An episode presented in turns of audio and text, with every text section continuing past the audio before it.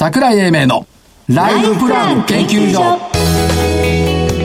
この番組は証券コード3965株式会社キャピタルアセットプランニング。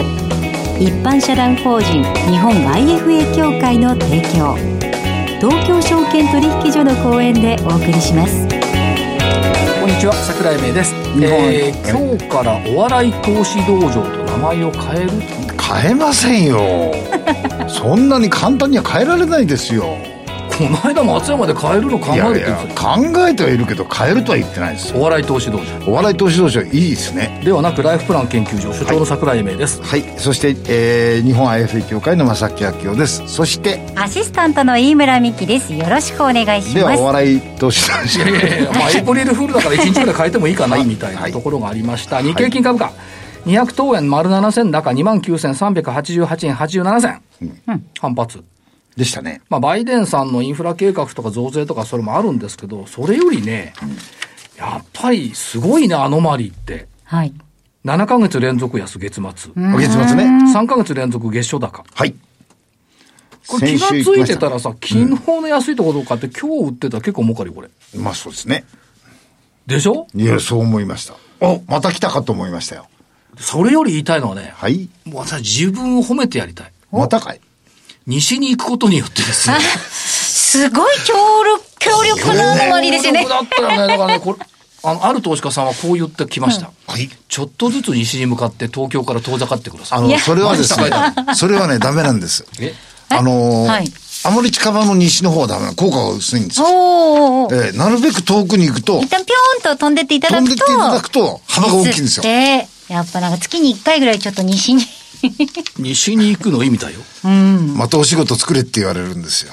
で、えーっと、私の履歴書って日本経済新聞にはい。毎日連載してるんですけど、昨日までは島世紀製作所の、えー島会長だったの楽しかったですね。でしょ？うん。これね、一番最、あの、ずっと喧嘩してる話ばっかり乗っかってたんだけど、一番最後の昨日になって、はい。心に染みた。はい。AI は膨大なデータを解析し、先行きを予測できても、ものは作れない。そういう書いてありましたねでね、この一行が一番聞いたね。電子機器の虜になってはいけない。うん人間の手を使わなければ新しいものは生まれない。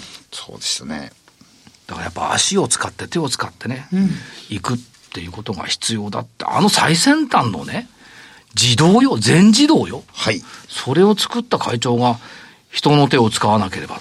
あ、そうなんだ。とは言いながら桜井さんパソコンが動かなくて苦労したらしいですね。これね、笑え？笑っていい？いいですよどうぞ。な何エピソードこれはが出てくるんだねろう、きっとケーブルテレビのね、せだろうと思って。おずっとつかないから。ケーブルテレビのあれ使ってるから。はい。あはいはいはい。実はね、ルーターのコンセントが外れてて。や めてくだ桜さいさんでもそれ多分ケーブルテレビのそのネット会社さんもあるあるって思われたと思いますよ多分。そうですね。可愛らしいいさんさんごめんなさい。えっと、もう一個今朝ね。はい。今朝はまだ通じなかったのよ、パソコンが。そうですよね。東京エレクトロン。はい。今日からあの、元社長さんになったでしょ？東さんだったかな？そうですね。うん。これもね、今日、今日一発目からすごいよ。はい。デジタル技術にどんなイメージをお持ちですか？うん。ゼロと1。はいそうですねアルゴリズムが支配するドライな世界。じゃないんだ。私はそうは思わない。肝は人間の心だ。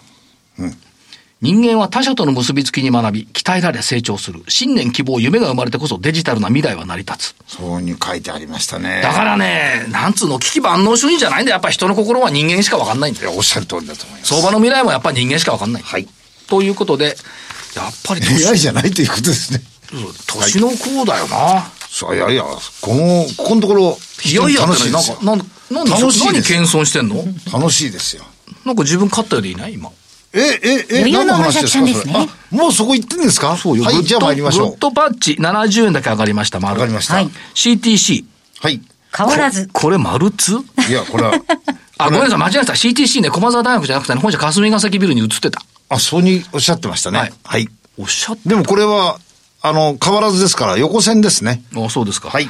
私、金か。はい。えーっと、いくら下がったんだ ?240 円下がった。うんバツ。トヨタ食器1回1万円乗っかったんだけどね、当円下がった。うん。これ、当園だから横棒じゃないと、×。はい。うん、そうだね。はい、グレイス。はい。2000、えーっと、490円上がった。うん。これ丸ですよね。これ丸です。大きな丸です。値幅で飯村さん計算してくれる？えっとまさきさんのプラスと私のプラスとどっちが大きい？これはですね、桜井さんのが。まあそこで競ってもしょうがないんで、まさきさんの勝ち。はい、次どうぞ。はい、次ね。はい。えっ、と、今週月曜日に、あの、多分日本経済新聞を見られた方、えー、銘柄はですね、えー、日本電産の、おいきたいと思います。はいえー、銘柄コードが6594。えーで、モーター最大手ですよね。皆さんご存知のように。えっ、と、長野、えー、長野会長のおコメントが出てまして、次のところがロックオンできたんじゃないかと。今は EV だと。次のとこはドローンとロボットだと。まあ、どこのところにどういうものを作っても今後はモーターって絶対必要になるんですよ。あの、自動車の窓を、はい。えー開けたり閉めたりするのあれもモータあれ、ーですから。マブチのシェア高いんじゃないかな。うん、そうですかね。うんマブチもそれやってんだよね。うん、でも今後のところで、ここのところがなんか長野会長ロックオンできたのかなっていう感じがしましたんで。僕、マブチの方が好きなんだな。そうでしたね。工場見学も行きましたね。そう。たいろんなものが隠れてんだよ、マブチには。はい。いい会社よ。はい。一個ね。はい。えっ、と、さっき言いました、6222島世紀。はい。やっぱこの言葉に感銘した。と、次は当然ながら8035東京エレクトロン。あ、言葉に感銘した。単純ですね、今週は。単純。バルミューダ6612。あこれはひねってやる。扇風機調理家電主力。えーっと、とにかくね、若い女性に人気があるんだよい。や、可愛いんですよ、ね。トースターだよねはい、そうです、そうです。知らないでしょ？見たことないでしょ？いやいやこのお父さん見たことないと思う。そういうことはいいですから。あ、そう。次。3839ODK ソリューションズ。大阪電子計算。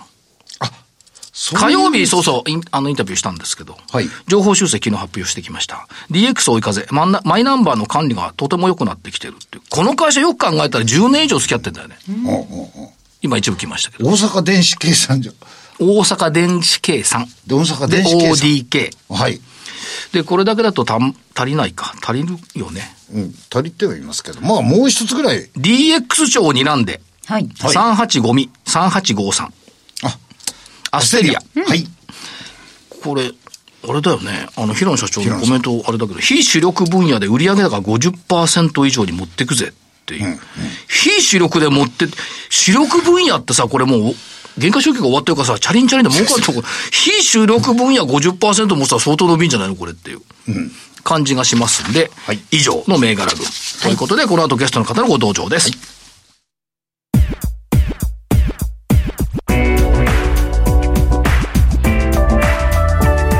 井英明のライフプラン研究所。それでは本日のゲストをご紹介します。コモンズ投信株式会社代表取締役社長 &CIO、井哲郎さんです。井伊さんよろしくお願いいたします。お願いします。よろしくお願いいたします。どうもご無沙汰してます。いや、ご無沙汰じゃないんだよ。よく考えたら、昨日もインタビューしてるんだよ。あれ？え？イーさん人気者だからね。昨日もね、密着取材してましたよ、私。あ、そうだったんですか、うん、昨日はテーマ晴天につく違うから。あのー、小松投信さんのお話と、はいまあ、投資っていうことについて今日お話を伺いたいと思うんですが、このミッションっていうのがね、一人一人の未来を信じる力を合わせて次の時代を共に開く。こう美しいですよね。はい。えー、そうですね。ありがとうございます。あの、まあ、会社を起業するっていうことで言いますと、普通どんな会社でもなんか思いがないとですね、はい。会社って作らないと思うんですけども、まあ我々も思いがあって作ったんですが、えー、10年経つ頃にですね、あの、まあ経営者がずっと思っててもですね、社員ですとか、あるいはお客様に、ちゃんとやっぱり言語化をして伝えないといけないと、まあ、いうふうに思いましてですね。で、えー言語化をするのにこれ実は2年かけて全社員で、えーもう一文字一文字考えてですね、作ったミッションなんですけども、普通はあの運用会社は、えー資本市場に貢献するっていうようなことをまあミッションに掲げているところが多いんですけれども、まあ我々こう新しくこう、投資信託の会社を始めるにあたって、えー投資は未来を信じる力とまあいうふうに思ってましてですね。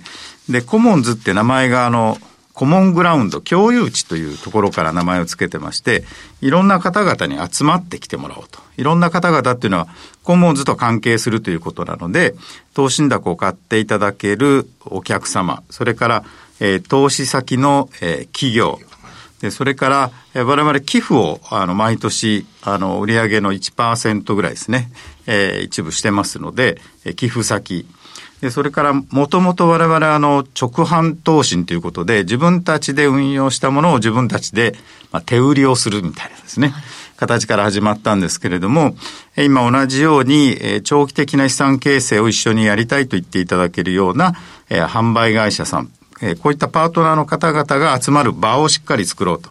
でそこで、えー、未来を信じるって言っても、それぞれやっぱりなかなか不安もありますので、えでもみんながやっぱり未来を信じる力を持ち寄って、そこで、えー、例えばお客様と、えー、投資先企業と、で、我々とで、こう、ワークショップとかやるとですね、うん、お互いやっぱり何かこう気づきがあったりしますので、はい、で、それで、えー、未来を信じる力をお互いにこう、えー、気づきとか学びを得て、えー、明日の希望につなげていこうじゃないかと、まあ、いうような、ミッションに、えー、すると、はい、いうことで、あの、言語化するのに2年かかりました。はい。そして、頑張って成長しているということなんですが、これ、長期投資っていう言葉が今あるでしょ、はい、別の局の相方がね、はい、本当長期投資を、うん、投資を買おうと思って、はい、口座を作って、はい、1年以上経って、うん、直販で買ったっていう。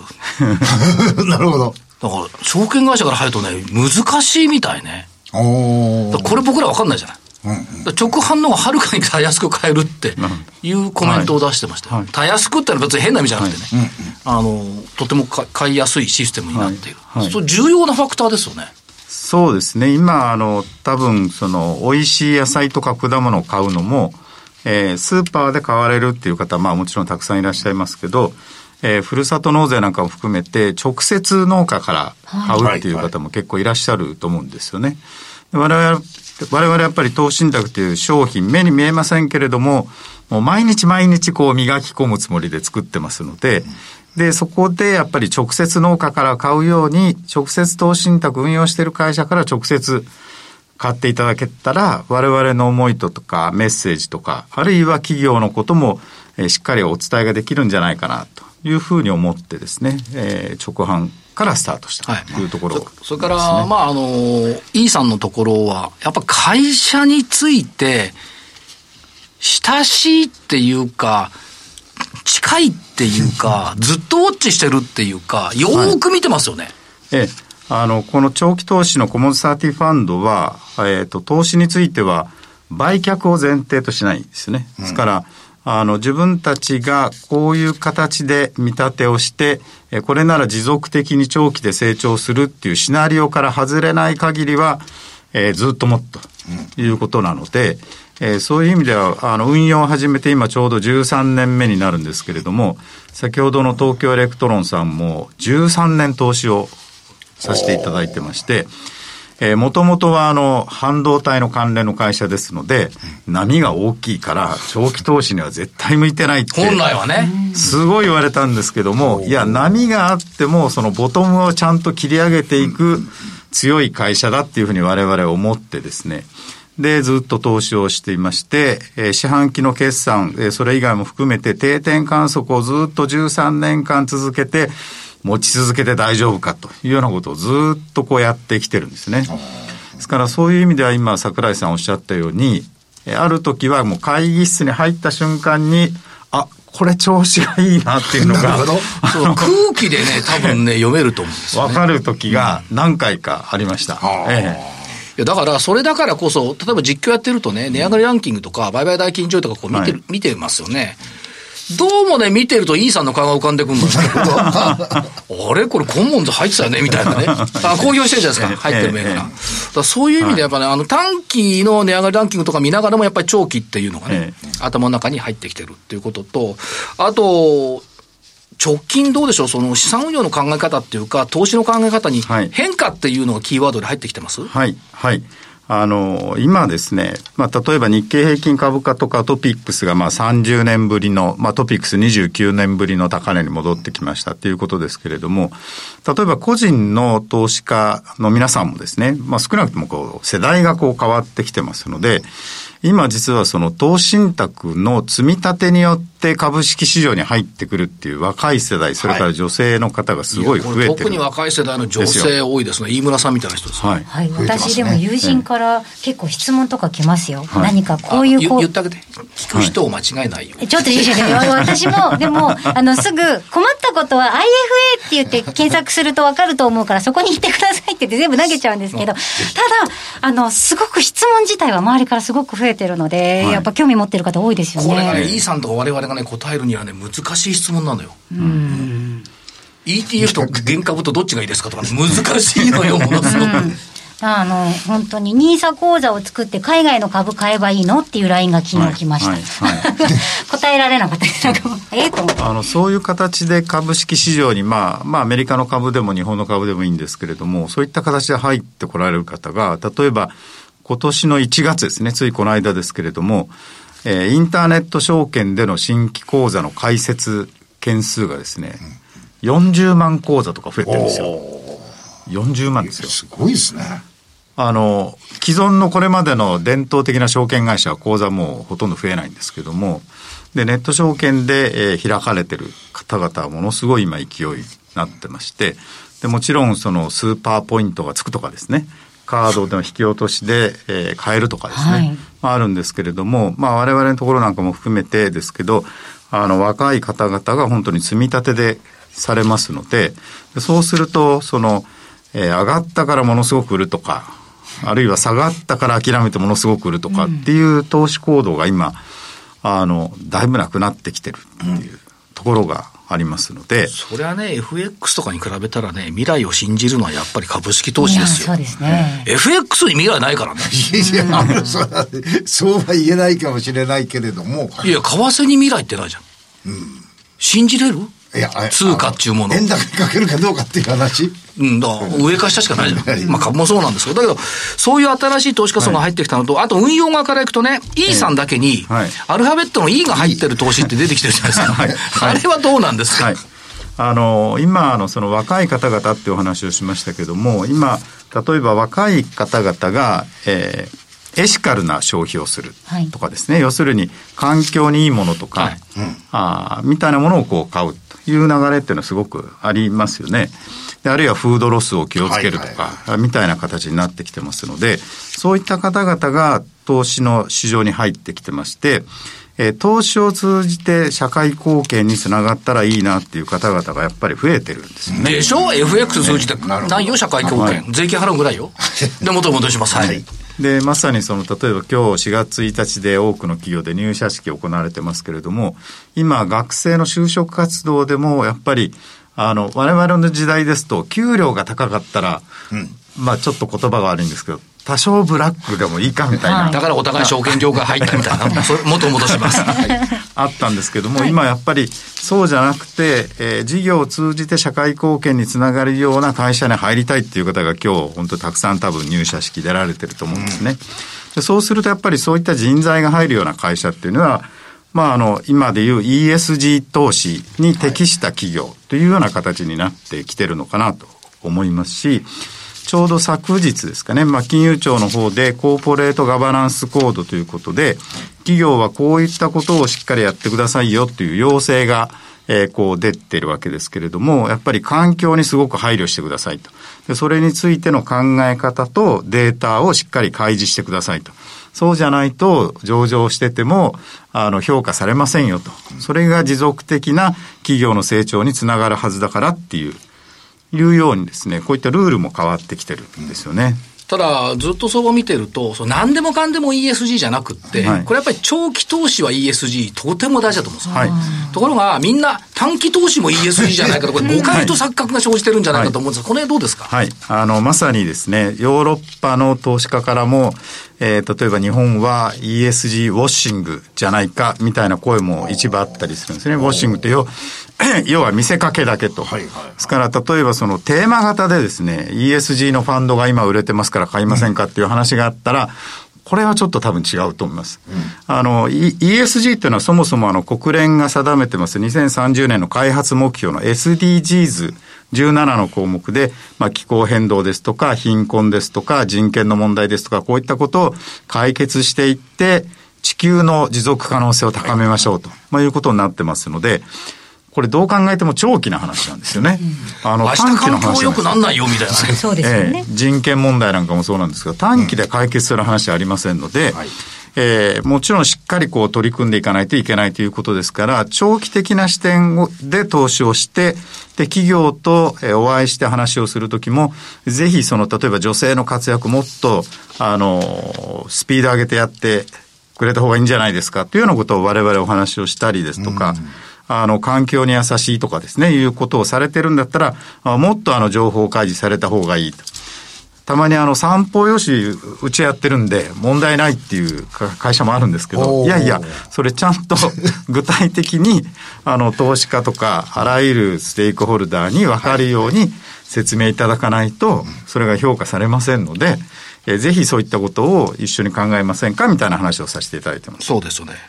今日はお笑い投資道場じゃなくて格調高いいいお話を伺いました。本当でした。いいさんまた来てください。はい。よろしくお願いします。ありがとうございました。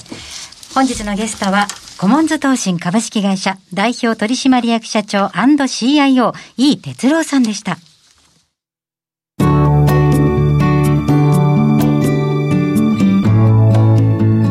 今週のライフスイート。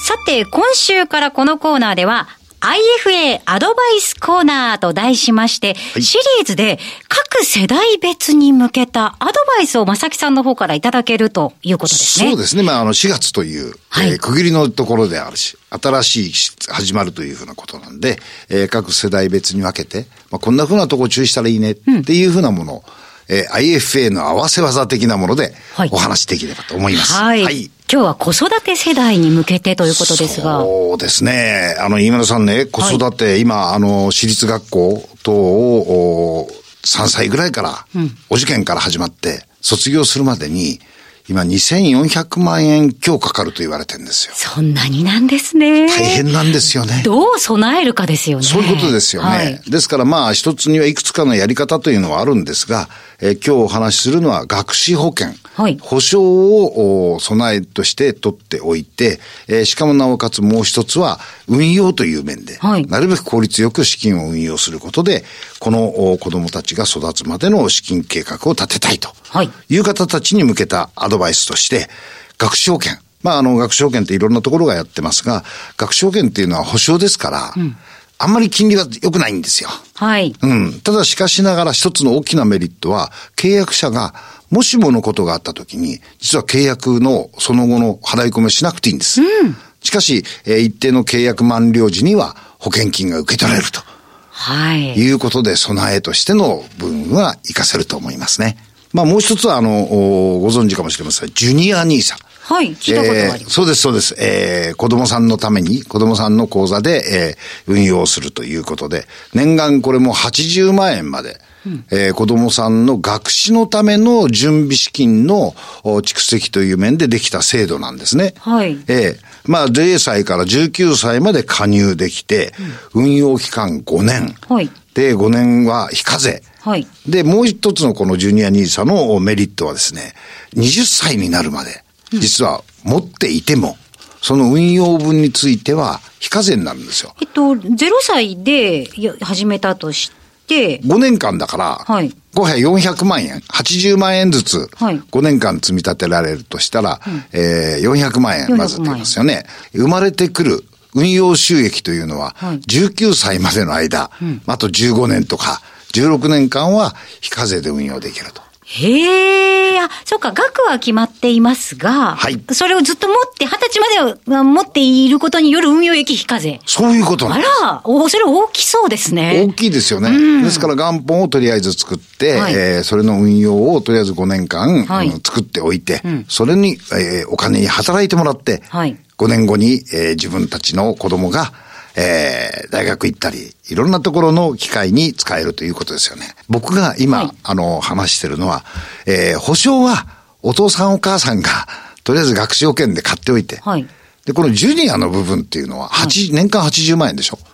非課税枠を使うと、おじいちゃんおばあちゃんたちの贈与でもってできる可能性があるんですよ。贈与税かからないのでいくらまでえ、ですか？110万円なんですじゃあ。ちょうどいいじゃないですか。そうでしょ？はいおじいちゃんおばあちゃんのお金で、孫たちの将来の学士ができるという、こういうふうな形でもって資産形成をしていくと、最初の2450万円というお金も必ずしも難しくないかもしれない。はい。はいいや、いろんな考え方、切り口方法があるなと思いました。はいありがとうございます。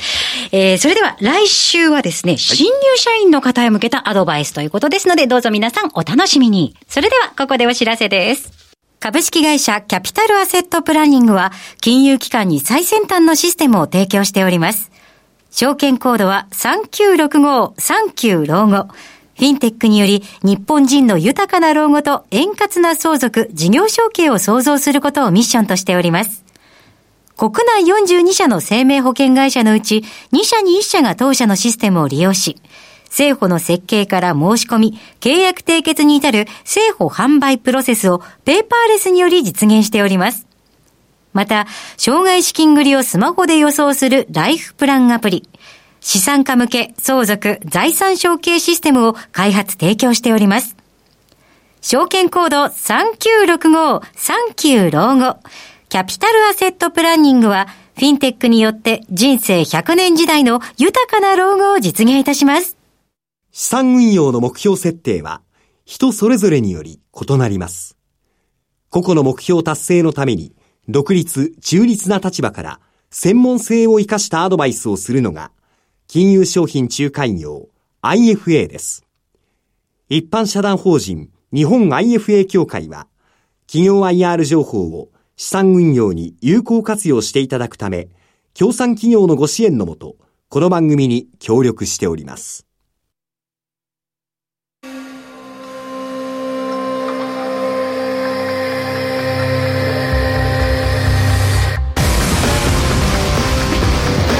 桜英明のライフプラン研究所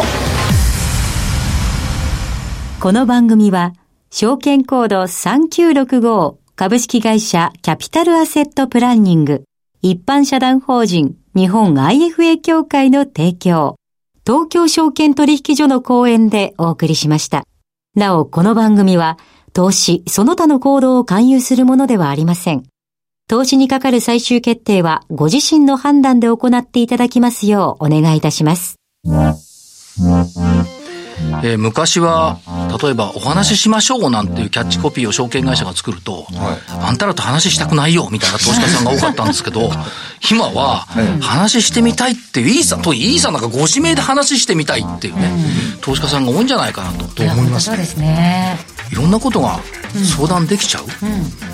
嫌だよっていいさん言うかもしれない。でも、あの、穏やかなトーンでいろいろ教えていただきたいですよね。でしょ、うん。だからやっぱりそういう意味でのみんなが自分で考えるっていう姿勢が当時はあまり自分で考える姿勢ってあんまなかったですけど今は自分で考えるっていう姿勢が出てきてるんでこれも大きな変化だと思いますしやっぱり一つの企業をずっと見続ける、はい付き合い続けるっていう作業を投資信託会社がやってくれてるんで、そこにシンパシーを感じるっていうこともやっぱり必要なんじゃないかなという感じがしますですね。イーさんありがとうございました。はい。